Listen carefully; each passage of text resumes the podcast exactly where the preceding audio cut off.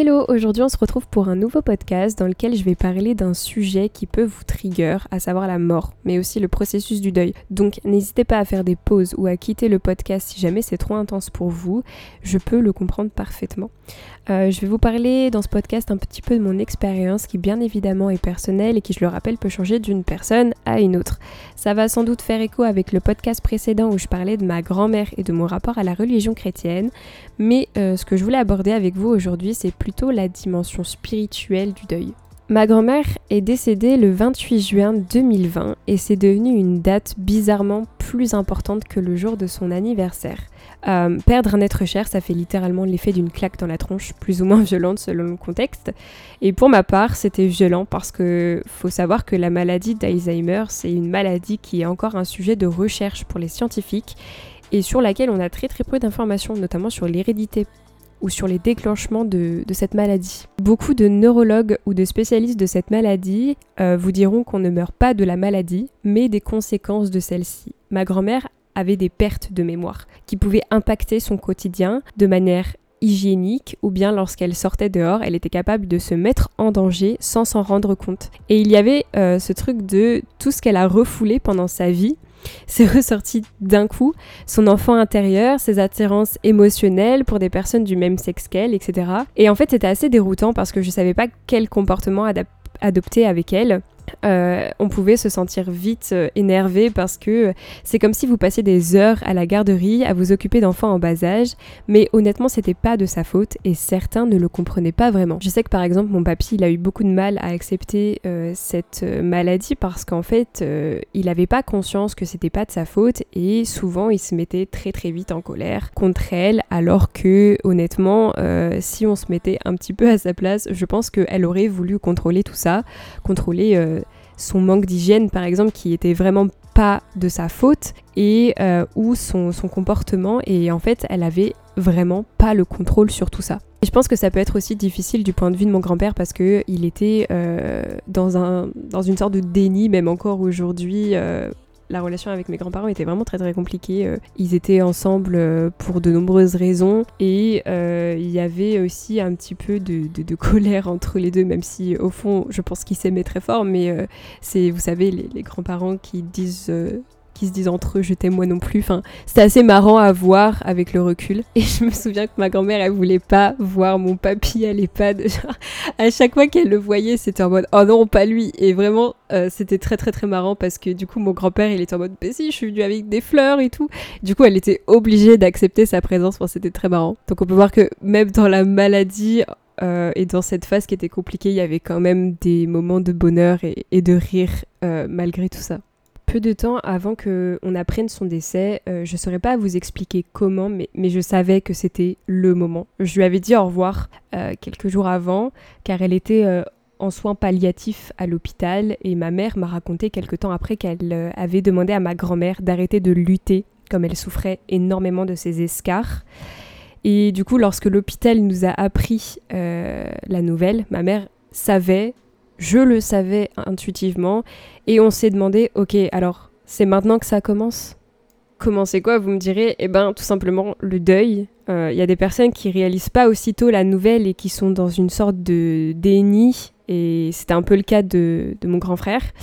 Et euh, j'ai remarqué qu'il avait un sacré contrôle de ses propres émotions en public qui est assez impressionnant. Il garde tout à l'intérieur de lui et moi je suis littéralement l'opposé. Euh, à l'église, j'ai explosé en larmes parce que c'est comme si on m'avait pris une partie de moi. J'étais vraiment très très proche d'elle, donc oui, euh, voir mourir quelqu'un, ça fait l'effet d'une claque. Et je dirais même une claque plus une balayette. On vous fout à terre et c'est clairement à vous de vous relever tout seul. Parce qu'il est évident que personne d'autre, à part vous, fera le chemin du deuil. On peut vous épauler, on peut vous aider, vous pouvez aller voir un psychologue, vous pouvez être soutenu euh, de toutes les manières possibles par, vos par votre entourage, mais c'est vrai que en fait au final c'est quelque chose qui est hyper interne, qui est propre à soi-même et malgré le fait qu'on soit accompagné, euh, ça change rien au fait qu'on doit quand même guérir tout seul. Donc certains vont rester forts pour vous aider et ça a été le cas de ma maman qui a joué un rôle absolument incroyable dans le processus du deuil. Euh, elle devait cumuler deux rôles en réalité, c'est-à-dire être maman et être la femme qui avait perdu sa mère. Et en tant que maman, elle a porté sur son dos ma tristesse et celle de mon frère, plus la sienne en tant que femme. Elle s'est volontairement montrée forte euh, à l'église car elle était la seule à avoir écrit un texte pour ma mamie. Personne d'autre l'avait fait. Euh, elle s'est montrée forte pour moi pour que derrière j'ai le courage de lire un très joli poème au crématorium avant son incinération. Et en fait, au moment où j'ai commencé à lire ce poème, euh, le crématorium, il est, fait comme une sorte d'espace où il y a le cercueil, il y avait des fleurs, c'était vraiment très joli. Il y avait des musiques qui passaient en boucle qu'on avait choisies pour ma grand-mère.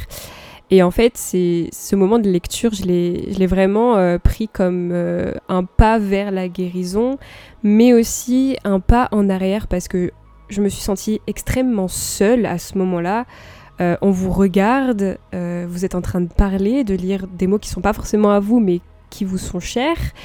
Et on pleure, et on pleure, et on pleure. Et en fait, j'ai pas pu m'empêcher de pleurer évidemment parce que parce que c'était compliqué et je voulais pas m'arrêter en plein milieu du poème et dire non je peux pas. Donc j'ai continué jusqu'au bout et j'étais très fière de moi à la fin. Le soir euh, de son incinération, de la même manière, j'ai ressenti qu'elle était partie. J'ai eu la sensation d'être allée jusqu'au bout des choses parce que je voulais lui dire au revoir pour elle. Je voulais lui lire ce poème pour elle. Je voulais voir le cercueil brûler pour elle, mais aussi et surtout pour moi, mais ça je m'en suis rendu compte euh, quelques années plus tard. Et j'ai eu cette sensation d'achèvement parce qu'en fait j'ai eu aucun regret et si je devais le refaire, je pense que je le referais. Comme j'expliquais dans mon ancien podcast, je pense que la mort de ma grand-mère du coup a été le déclic parce qu'en fait il s'est passé comme une sorte de bouillonnement intérieur, spirituellement parlant. Euh, j'étais euh, vraiment dans la découverte de, des sensations, mais des sensations physiques et sensorielles avec du coup quelqu'un qui venait juste de mourir. Pour être un peu plus clair, en gros, si vous voulez, euh, j'ai eu la sensation que euh, il y avait euh, une part de moi-même qui l'avait aidé à aller entre guillemets vers la lumière, comme si j'avais réussi à la faire passer grâce à certains certaines choses que j'ai pu faire de mon côté. En fait, je sais pas vraiment si j'ai réussi à la faire passer dans la lumière. Juste, j'aime bien croire que par ce biais-là, j'ai réussi, moi avec, à euh, me positionner dans, euh, dans cette guérison. Par contre, je pense que j'ai quand même ressenti beaucoup de, douleur. Euh, vous savez, la réalisation de OK, je, je la verrai plus. Parce qu'elle habitait vraiment en face de chez moi. Donc, moi, j'allais la voir vraiment tout le temps. Et ce truc de ben non, là, je vais aller chez elle et, je trouverai plus rien. je trouverai plus son odeur, je trouverai plus ma mamie qui était souvent assise sur son canapé.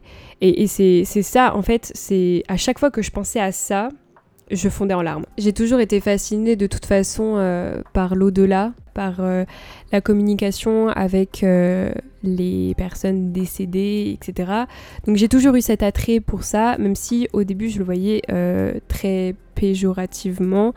J'en avais très très peur. Et en fait, avec le recul, je me dis que la mort c'est pas une fin en soi. En tout cas, euh, j'ai pas l'impression. Et vous savez, ça me fait penser à la carte euh, de tarot, euh, la mort, qui en fait n'est que le début de quelque chose d'autre. Et du coup, j'aime voir la mort de cette manière. Et j'avoue que au début, j'étais vraiment très peureuse de la mort. C'était ma phobie de mourir, alors que en soi, quand on y pense, c'est peut-être quelque chose qui s'ouvre à nous plus qu'une fin en soi. Mais cette perception-là de la mort, elle est vraiment arrivée euh, au moment où ma grand-mère est décédée et en fait où j'ai commencé à ressentir sa présence euh, dans les moments les plus difficiles. Euh, et les moments les plus, ouais, les plus sensibles pour moi. Je me souviens également d'un tirage qu'une personne m'avait fait pour ma grand-mère. Je voulais savoir quel message elle avait à me faire passer. Et c'était euh, une période de ma vie qui était extrêmement compliquée, euh, psychologiquement parlant. Et en fait, euh, cette personne, du coup, elle savait que ma grand-mère avait été malade parce qu'en fait, elle avait reçu des mots-clés, entre guillemets, du genre souffrance, maladie, etc. Et en fait, j'ai appris que ma grand-mère était bloquée et qu'elle avait des choses à régler parce qu'en fait, elle n'avait pas encore pris conscience qu'elle était décédée et qu'il y avait beaucoup de choses dont elle devait se défaire, notamment de, de, cette maladie d'Alzheimer qui l'a vraiment genre impacté. Là aussi, ça a été un déclic euh, parce qu'en fait, je me suis rendu compte que c'était pas si terrible que ça de communiquer avec les personnes euh, qui étaient décédées dans notre entourage et que bien au contraire, c'était une source d'enrichissement. Et euh, du coup, j'ai fait attention à beaucoup de choses lorsque je je, on va dire que je la priais, mais je lui parlais beaucoup, beaucoup, beaucoup au début. Et euh, j'avais comme l'impression qu'elle était avec moi. Parce que euh, je me mettais à, pleurer et à pleurer et à vider tout ce que j'avais. Et je sentais comme une sorte de, de main sur mon épaule, un froid euh, au niveau de mon épaule, comme si elle me disait je suis là, pleure tout ce que tu peux, je t'accompagne. Après, j'ai fait un soin énergétique et j'ai réalisé du coup avec mon énergéticienne que en fait elle était là pour m'accompagner c'était euh, un de mes guides. Je dis ça euh, à l'imparfait parce qu'en fait, euh, ce n'est plus mon guide, malheureusement. Elle est repartie et elle a fait ce qu'elle avait à faire avec moi. Qu'on change constamment de guide, on les a pas à vie. Et en fait, ce que j'ai compris à ce moment-là, c'est que elle avait eu, même après sa mort, un impact énorme sur moi et sur mon bien-être. Aujourd'hui, je vous avoue que je ne la sens plus. Euh, parce que je, ne sais pas pourquoi je la sens plus. Je sais juste que je la ressens plus comme avant. Euh, quand je pense à elle, je pleure moins et je me sens bien. Mais euh, j'ai toujours une pensée pour elle. Bien évidemment, elle, elle sera toujours présente au fond. Mais il n'y a plus ce truc de je sais qu'elle est avec moi et que je peux lui parler. Elle est plus là je la sens plus vraiment comme avant. Je, sens plus une absence, mais c'est pas une absence douloureuse. Donc euh, j'ai compris qu'elle était, qu'elle avait plus à être là, qu'elle pouvait faire son chemin et que je l'accepte en fait. En vous racontant tout ça, euh, je me rends compte que c'est finalement une manière pour moi de, continuer de faire le deuil, même après 4 ans, et, je pense qu'on continuera toujours de le faire. C'est un peu comme une sorte de cicatrice même si ça fait très cliché, l'image est vraiment réelle. Vous savez que cette cicatrice, elle restera là sur vous parce que ça fait aussi partie de vous. Et si je peux vous donner un conseil, si vous êtes dans une période de deuil ou même si ça fait un moment que la personne est décédée et que vous pensez toujours à elle, il y a toujours une partie de vous qui sera connectée à cette personne parce que c'est une personne de votre entourage et parce que les souvenirs permettent de de cultiver ce lien, même si la personne n'est plus là. Et en fait, je pense que c'est la partie la plus compliquée du deuil, c'est le fait d'accepter que ce sont des souvenirs et d'accepter que ça ne fait plus partie du présent et que ça fait juste partie de vous intégralement. On peut concevoir euh, qu'on ait peur de, la mort et que ça soit quelque chose de terrifiant parce que c'est quelque chose euh, au final dont on connaît absolument rien, même si on communique, euh, même si on est médium, qu'on a des capacités médiumniques, euh, des capacités à, voir, à sentir, peu importe. En fait, on ne sait pas vraiment ce qui va se passer après et je pense que c'est aussi ça qui nous fait peur, c'est ce truc de ça sort de notre zone de confort, euh, c'est le mystère. Bon, il y en a beaucoup qui n'ont pas du tout cette même vision-là de la mort et voilà, genre c'est quelque chose que j'admire énormément d'ailleurs parce qu'ils se détachent complètement de, de cette finalité et je trouve ça très très beau. Surtout si vous vivez très très mal le deuil, je vous conseille d'être suivi ou juste d'en parler parce que le fait d'en parler ça soulage énormément. Même si vous pleurez, tant pis, c'est pas grave, vous serez pas ridicule. Mais c'est hyper important de, communiquer avec des personnes qui peuvent vous comprendre ou, ou des parents ou, ou d'autres personnes qui font partie de votre entourage, des personnes que vous aimez parce que c'est des choses qui sont précieuses et vous avez aussi le droit d'être écouté. Voilà, ce podcast est terminé. J'espère que ça vous aura plu. N'hésitez pas à me faire des retours sur euh, bah, vos sentiments, vos expressions, peu importe. Ça me fera toujours plaisir de vous lire. Je vous souhaite une belle journée. Des bisous.